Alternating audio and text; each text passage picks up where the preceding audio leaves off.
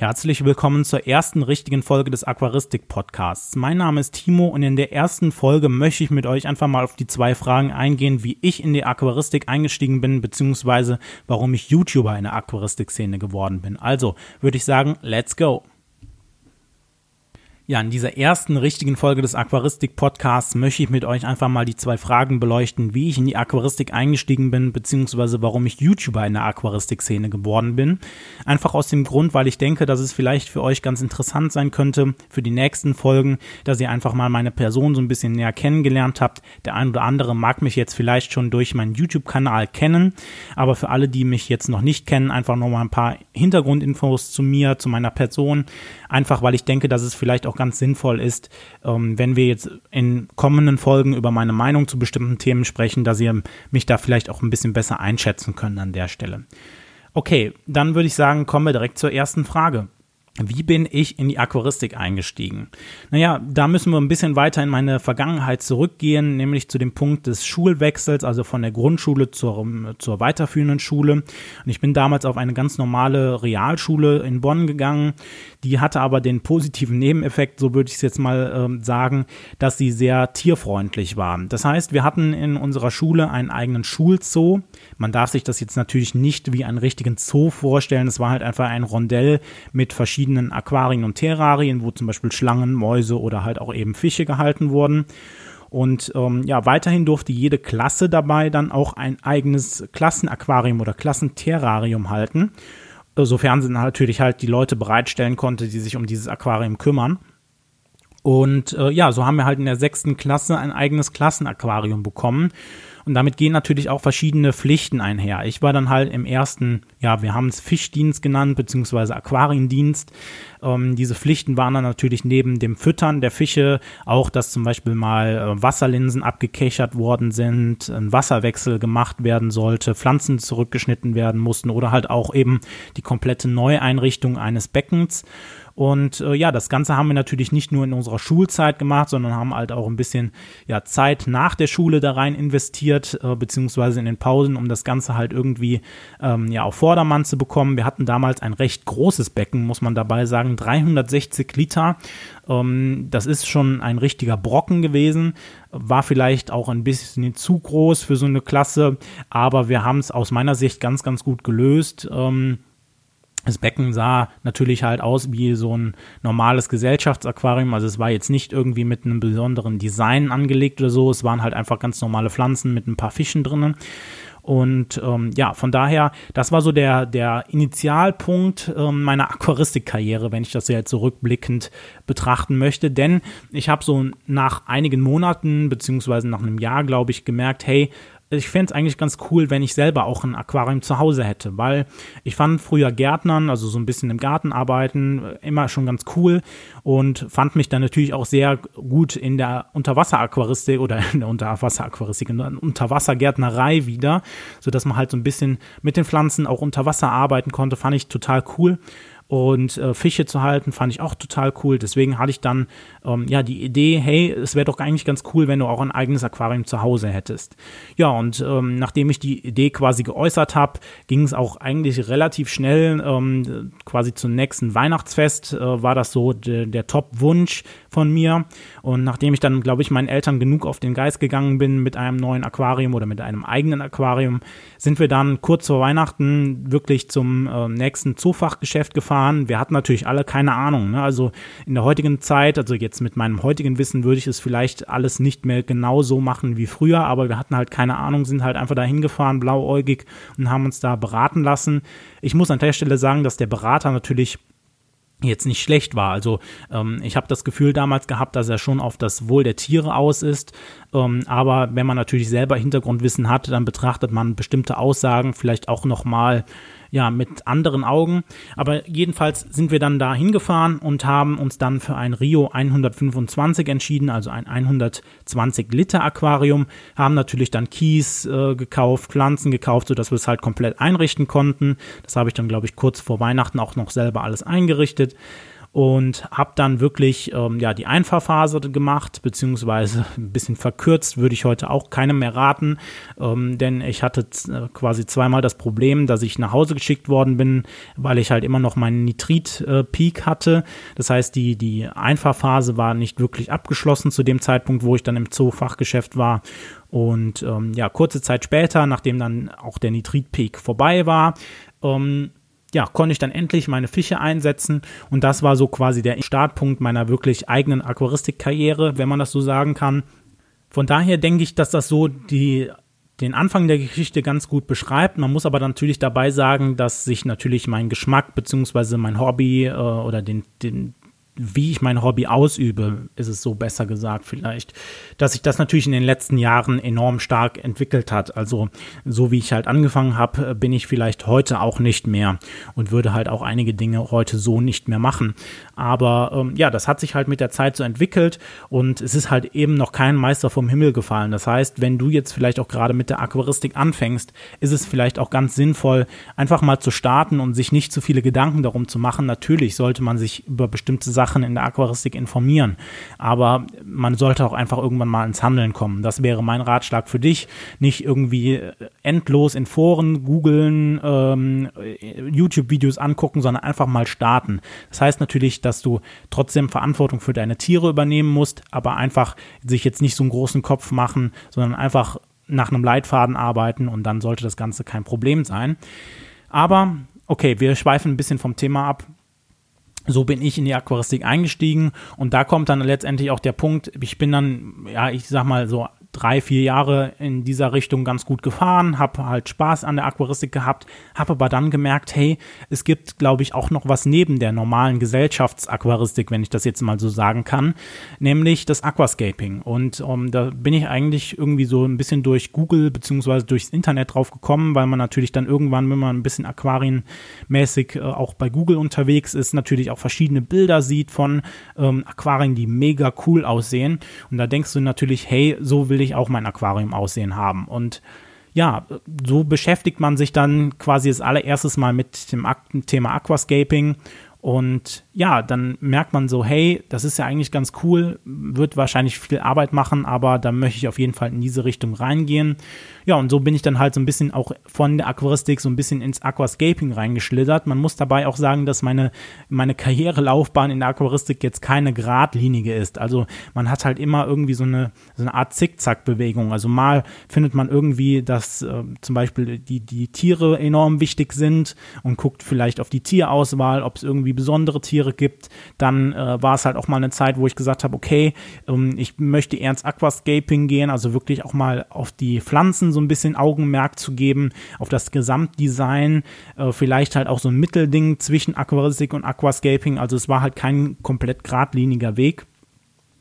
Und ähm, ja, das Problem war an der Stelle dann aber, dass ich so nach vier Jahren gemerkt habe, hey, ich muss mich irgendwie über bestimmte Themen informieren und habe dann irgendwie gemerkt, naja, also ich bin halt so quasi, die meisten würden jetzt sagen, Digital Native, also irgendwie so ein bisschen auch im Internet verankert und ähm, dann holt man sich vielleicht jetzt nicht unbedingt ein Aquaristikbuch, sondern vers versucht erstmal so ein bisschen im Internet sich ähm, schlau zu machen über bestimmte Vorgehensweisen in der Aquaristik, Designprinzipien, was auch immer. Und da habe ich dann gemerkt, so 2014 war das, naja, da gibt es jetzt nicht so viele Informationen. Es gab zu dem Zeitpunkt ähm, ja einige große Channels hier auf YouTube. Einmal zum Beispiel Garnelen TV gab es ja damals schon, beziehungsweise ich glaube Aqua, der Aqua Channel war schon da oder Tobis Aquaristik Exzesse. Ähm, das war ähm, so, das waren so die drei größten, die es so in dieser Nische Aquaristik auf YouTube gab. Aber es gab jetzt halt noch nicht viele andere, noch nicht viel Content. Also heute kann man sich das gar nicht mehr vorstellen, wenn man nach Aquaristik oder nach Aquarium sucht hier auf YouTube, wird man ja quasi schon erschlagen von Informationen. Das war damals halt nicht so. Da gab es zu bestimmten Themen auch einfach mal gar nichts. Und da kommen wir dann nämlich auch zur zweiten, zur zweiten Frage, die ich in diesem Podcast hier beantworten möchte, nämlich wie bin ich wirklich oder warum bin ich YouTuber geworden in der Aquaristik-Szene? Und das habe ich schon so ein bisschen angeschnitten, da es halt teilweise keine Informationen zu bestimmten Themen gab. Jetzt muss man noch ein bisschen weiter ausholen. Das war natürlich nicht der ursprüngliche Grund. Der ursprüngliche Grund war einfach, dass ich natürlich schon immer so ein bisschen Spaß am Filmen gehabt habe. Ähm, vielleicht wird der ein oder andere das kennen. Brickfilm das ist einfach quasi so ein Film mit Lego. Das heißt, man macht Stop-Motion-Aufnahmen. Das heißt, man setzt zum Beispiel eine, eine Lego-Figur immer ein Stückchen weiter, macht immer wieder ein Bild und lässt das nachher ganz schnell hintereinander abspielen und hat dann so einen, ja, mehr oder weniger flüssigen Film.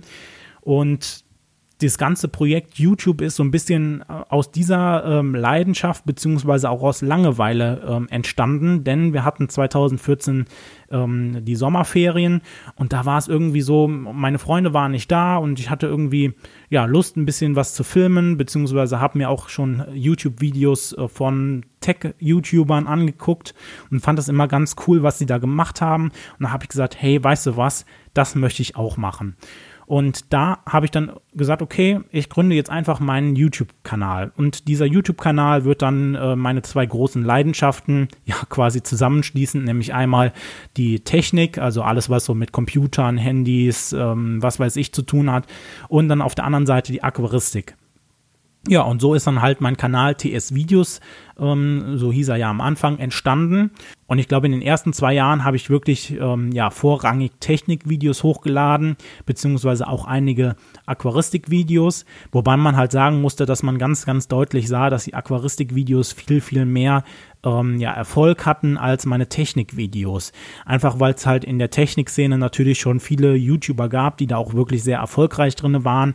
Und in der, Aquaristik, in der Aquaristikszene, wie halt eben schon gesagt, eben nur diese drei oder vier maximal ähm, großen Kanäle da waren, wobei man natürlich dann auch in der Suche, wenn man Videos gemacht hat, relativ weit oben stand als kleiner Kanal.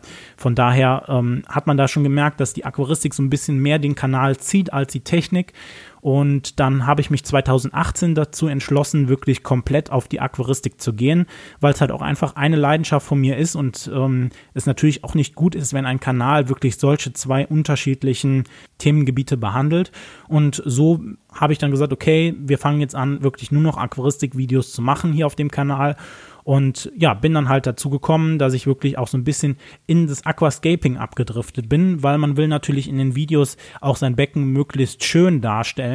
Und da ich sowieso schon vorher so ein bisschen, ja, ich sag mal, Blut geleckt hatte an, am Aquascaping, fand ich das halt ganz cool, sein Becken möglichst schön halt einzurichten. Man darf sich da jetzt nichts vormachen oder ich darf mir da eigentlich nichts vormachen, denn es war natürlich nicht so, dass mein Becken jetzt wirklich wie so ein richtiges Aquascaping-Becken ausgesehen hat. Man muss halt dabei sagen, es war halt noch das alte Rio 125 mit einem Außenfilter ich sag mal so, im Nachhinein muss man sagen, sah das Becken jetzt nicht gerade so schön aus. Man muss auch dabei sagen, dass das Becken natürlich äh, oder das Ganze drum und dran so eine Art Budgetlösung war, weil ich natürlich noch Schüler war, so dass man sich halt jetzt nicht den super coolen Hintergrund leisten konnte oder die nächste tolle ähm, CO2-Anlage. Von daher habe ich halt auch viel in die Richtung mit äh, Do-it-yourself gearbeitet, also die Sachen selber hergestellt, die ich brauchte, eine eigene Bio-CO2-Anlage oder halt einen eigenen Hintergrund. Das sah natürlich alles teilweise nicht so schön aus, aber es hat seinen Zweck äh, erfüllt aus meiner Sicht. Und äh, ja, so bin ich dann halt wirklich mit der, mit der Aquaristik auf diesem Kanal dann durchgestartet. Und ähm, ja, das war halt so ein, ja, eher so ein Auf und Ab des, der, des Aquaristikkanals, denn ähm, in der Zwischenzeit 2016 habe ich dann noch mein duales Studium als Informatiker angefangen und da liegt natürlich dann die Priorität nicht mehr so unbedingt auf YouTube. Das war halt immer meine Leidenschaft, mein Hobby, was ich so gerne mache. Aber es war halt jetzt nicht so, dass ich sage, okay, ich muss jetzt jede Woche oder ich habe die Zeit, jede Woche ein YouTube-Video hochzuladen. Und da hat man natürlich auch gemerkt, dass das ein bisschen vom, vom YouTube-Algorithmus beziehungsweise von meinen Zuschauern äh, natürlich ein bisschen abgestraft worden ist, wenn so alle Jubeljahre mal ein Video kommt, äh, würde ich den Kanal vielleicht auch nicht mehr abonnieren beziehungsweise weiterverfolgen. Aber so hat sich das so in den letzten Jahren so ein bisschen mehr immer entwickelt. Und 2020, also jetzt Ende 2019, Anfang, Anfang 2020, bin ich dann auch wirklich mit meinem dualen Studium fertig geworden und hatte natürlich dann jetzt Zeit, ähm, ja, wieder voll und ganz meine Energie auf diesen YouTube-Kanal hier zu verwenden. Und das habe ich natürlich auch gemacht. Seit Anfang des Jahres sind fast regelmäßig an jedem Wochenende ein ähm, neues Video hochgeladen äh, worden von mir. Und ich denke, das ist eigentlich auch schon eine ganz große Leistung, wenn man überlegt, äh, jede Woche ein Video hochzuladen. Ähm, ja, das erfordert vielleicht, weiß der ein oder andere das nicht, was da an Arbeit hintersteckt, aber das erfordert doch schon wirklich einiges an Zeit. Man muss halt äh, vorher die Recherche machen, man schreibt sich gegebenenfalls ein Skript, man muss das Ganze natürlich abfilmen. Das Filmen dauert wirklich dabei am, äh, am kürzesten, also es ist irgendwie in 20 Minuten oder sowas ist es getan, aber der ganze, die ganze Vorbereitung, die ganze Nachbereitung, Schnitt, ähm, das Hochladen, das Beantworten von Kommentaren, das zieht natürlich alles unglaublich viel Zeit. Nichtsdestotrotz macht mir das Ganze natürlich enorm viel Spaß. Ich finde es halt immer wieder cool, irgendwelche Videos, Content oder generell Content zu produzieren, euch auch bei gewissen Problemen einfach zu helfen. Ich kriege ja in vielen Kommentaren auch einfach die, die Fragen von euch mit, ähm, was ihr so, was euch so auf der, auf der Seele liegt ähm, oder unter euren Nägeln brennt. Und da finde ich es halt immer wieder cool, wenn ich euch da an bestimmten Themen, wo ihr vielleicht jetzt nicht weiter wisst, weil ihr nochmal einen Step quasi hinter mir steht, ähm, vom, vom Wissen her, finde ich es eigentlich ganz cool, euch da zu helfen, euch so ein bisschen, ähm, ja, ja, was heißt an die Hand nehmen, ist vielleicht falsch gesagt, aber einfach so ein bisschen ähm, das, was ich weiß, was ich für Fehler gemacht habe, euch weiter zu vermitteln, damit ihr genau diese Fehler nicht mehr machen müsst, damit ihr quasi schon so ein bisschen auf dem Weg, den ich euch vorgetrampelt habe, ähm, so ein bisschen besser gehen könnt, ohne dass ihr jetzt vielleicht irgendwo abstürzt. Das ist halt so die Idee, die ich hinter diesem YouTube-Kanal gehabt habe. Und ähm, ja, jetzt seit neuestem ist es ja auch so, dass ich mit den YouTube-Videos äh, ein wenig Geld dazu verdiene. Das heißt, ich habe die Monetarisierung angeschaltet. Das heißt natürlich auch, dass ich jetzt äh, für das ganze, für den ganzen Kram jetzt hier ein eigenes Gewerbe aufmachen musste. Das war jetzt halt auch nochmal so, was in den letzten Wochen jetzt so passiert ist. Ähm, sehr, eine sehr intensive Zeit, sich mal wirklich damit auseinanderzusetzen, was muss ich überhaupt als äh, Gewerbetreibender tun ähm, was sind meine steuerlichen Pflichten vielleicht auch und sowas halt. Aber nichtsdestotrotz macht mir das Ganze halt äh, mega viel Spaß und ich hoffe, dass es halt in den nächsten Wochen, Monaten oder vielleicht auch Jahren dann noch so weitergeht. So viel vielleicht von mir. Erstmal jetzt zu den zwei Fragen, wie ich in die Aquaristik eingestiegen bin, beziehungsweise warum ich YouTuber in der Aquaristik-Szene geworden bin. Ja, von daher würde ich sagen, war es das jetzt hier von diesem Podcast. Ähm, ich würde sagen, wir sehen uns einfach im nächsten Podcast wieder. Wenn du hier auf YouTube zuschaust, würde mich natürlich gerne mal deine Meinung interessieren. Schreib dir gerne mal in die Kommentare rein. Beziehungsweise, wenn du noch nicht ähm, Abonnent meines YouTube-Kanals bist, kannst du gerne auch mal vorbeigucken. Schau einfach mal nach TS Videos Aquaristik. Und ich würde sagen, wir hören uns im nächsten Podcast. Bis dahin. Ciao.